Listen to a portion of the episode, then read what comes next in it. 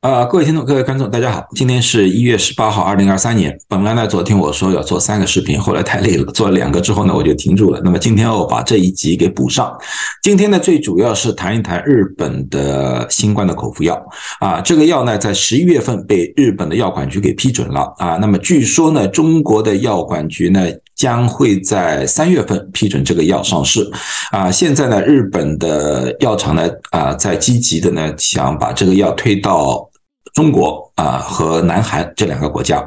啊，关于在欧美国家使用的话，现在我还没有听到一些具体的消息。好，这个药呢，在叫呢叫呃恩斯特韦啊啊，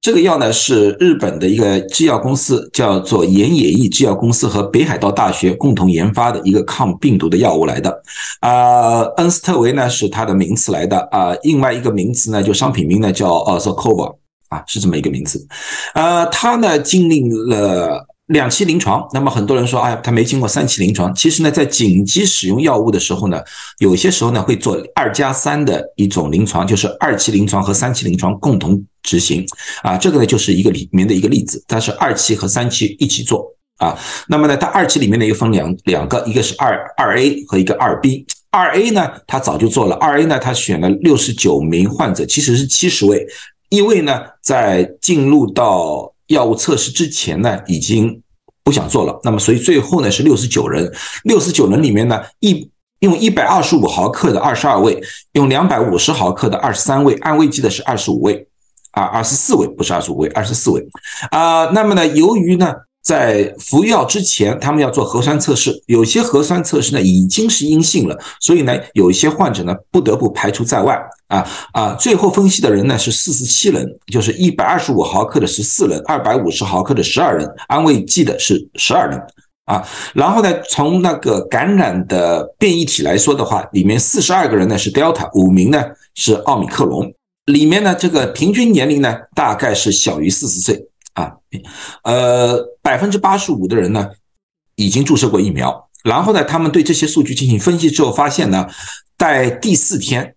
啊，就非常明显的可以看到使用药物的和不使用药物的关于病毒。啊，新冠病毒含量测试里面有很大的差异了，啊，那个灰色那条线呢，就是安慰剂来的，那个蓝色那条线呢是一百二十五毫克的，红色那条呢是两百五十毫克。那么我们也看到一百二十五到两百五十毫克，他们在那个病毒的降低上面啊，效果基本上差不多，但是呢，没有用的呢，它降低的速度就慢了很多。所以说呢，他用这个数据呢，要求日本的药管局批准它上市，但是日本药管局当时就没有批准，他们认为。呢这个数据太小啊，他们不愿意批准啊。那么呢，在三月份的时候呢，惠瑞的 Pixlovid 呢被日本药管局批准了啊。那么这之后呢，那家公司呢进行了二 B 的一个研究。那么二 B 的研究的数据是这个样子的：二 B 的研究的数据呢是人数增加了四百二十八人啊，然后呢一百二十五。五毫克呢，一百四十二人；两百五十毫克的呢，一百四十三人；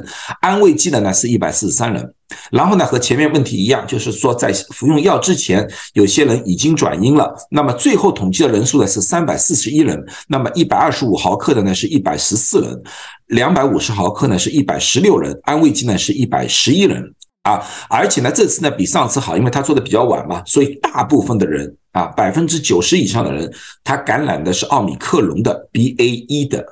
变异体啊。那么平均年龄呢，和上次相比呢，反而更加年轻了，他平均年龄基本在三十五岁左右啊。但是呢，他测试组里面呢，每一个测试组呢，至少有一位是超过六十五岁以上的啊。注射疫苗的呢，我们也看到了，它是百分之八十五以上都是注射过疫苗的了啊。他们的测试结果呢也差不多，你们也看到，在第四天的时候，灰色那个是安慰剂啊啊，蓝色那个是一百二十五毫克，红色那个是两百五十毫克。第四天确实看到很明显的病毒载体的不同啊。然后呢，他们还有一个呢，就是测试症状，他们症状里面发现呢，就是说啊。总体的症状来说的话，急性症状来说的话，到了大概在二十四小时以后，那个症状差异就开始出现了啊，特别是在呼吸道的啊那个疾病差异，比如说像像呃鼻塞啊、咳嗽啊这种东西啊，症状就比较明显的差异。但是呢，他们没发现就是那个系统性的，就是整体的全体性的症状的改善有特特别明显。那么全体症状的改善包括就是那种像发烧啊、肌肉酸疼啊，他们没有发现特别大的变化啊。呼吸道啊、消消化道的差异也不大啊，比如像腹泻啊、肠胃不舒服啊，他们也没有把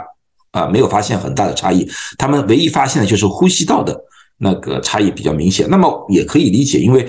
这次新冠最主要的症状是呼吸道的一个症状来的啊，可能。消化道症状，你们要看消化道的症状，它本开始的时候它就不是很明显啊，人数比较低，所以说它可能由于这个原因找不出多大的差异。但是最主要我们关心的那个呼吸道的差异，确实在二十四小时之后就比较明显的一个出现了。然后呢，他们用这个报告呢去申申请，然后在十一月份呢被日本的药管局批准上市啊，上市使用。那么这两个临床报告啊。我是怎么样看的啊？那么里面有优点也有缺点。优优点呢，就是不管是二 A 还是二 B，它们有明显的病毒载体的下降啊，并确实对压制病毒有好处啊。而且呢，在 To B 里面呢，确实看到了呼吸道的症状的一个改善，这个对很多人来说的话是一个福音，因为这次我们很多人感染之后确实觉得很不舒服的一个情况，那么对于呼吸道的症状的改善确实有好处，而且呢，它和惠瑞的 Paxlovid 的不同，惠瑞的 Pixlovid 呢，啊，它需要用利托他韦，利托他韦这个药物呢和很多药物有冲突，它不需要用利托他韦，所以说它和其他药物冲突的可能性相对比较小啊。那么这种情况下呢，对于肝脏啊、肾脏啊和很多地方的影响相对的小一点，而且从他们的那个安全分析里面，就是副作用分析里面来看的话，我觉得他们的安全性还是啊完全可以接受的。啊，那么缺点也很很明显，他们缺点就是他们虽然是二 B 有四百多人啊，但是最后是三百多人啊进入统计，那个人数相对来说还是少了一点点，而且呢，人群的年龄偏轻，因为我们知道新冠这次最主要影响的一个人群啊是老年人，但是他老年人里面的数字确实太少太少了啊，然后一个呢就是疫苗的干预，因为大部分人都打过疫苗，在这最后呢，虽然我们可以看到安慰组和。用药组之间的差异，但是啊，这个疫苗在里面起了多大的作用，我们还需要进一步的分析。最让我。感到失望的就是它没有对于重症和死亡的保护率的一个分析啊，它没有这方面的数值。那么呢，现在呢也我们也呃，昨天那个视频我说了，日本有一一波，日本这一波呢，我相信保证有很多人要用了这个药。我希望呢日呃日本的当呃医务工作者呢，能尽快的能把现实社会中的一个这个数据公布给大家。特别我很想看看这个药物和 Paxlovid 之之间进行对比的现实生活的一个数据啊，也也也有利于呢我。我们对于下一步该用哪个药物进行治疗，进行一个比较规范性的一个一个推荐啊，这是我的我的希望啊，我相信他们也啊不久的将来就会有数据啊，我非常期待。好了，那么今天就讲到这里啊，希望大家对于这个药物有所了解，千万记住，这个药物同样也是在轻症的时候使用的，并不是重症使用啊。第二个，它现在只是改善症状，改呃。降低病毒量啊，它并没有显示出对于重症和死亡的保护啊。对于大部分的人来说的话，可以使用它的药物冲突比较少啊。但是我们希望有更加完整的现实的数据。好了，谢谢大家。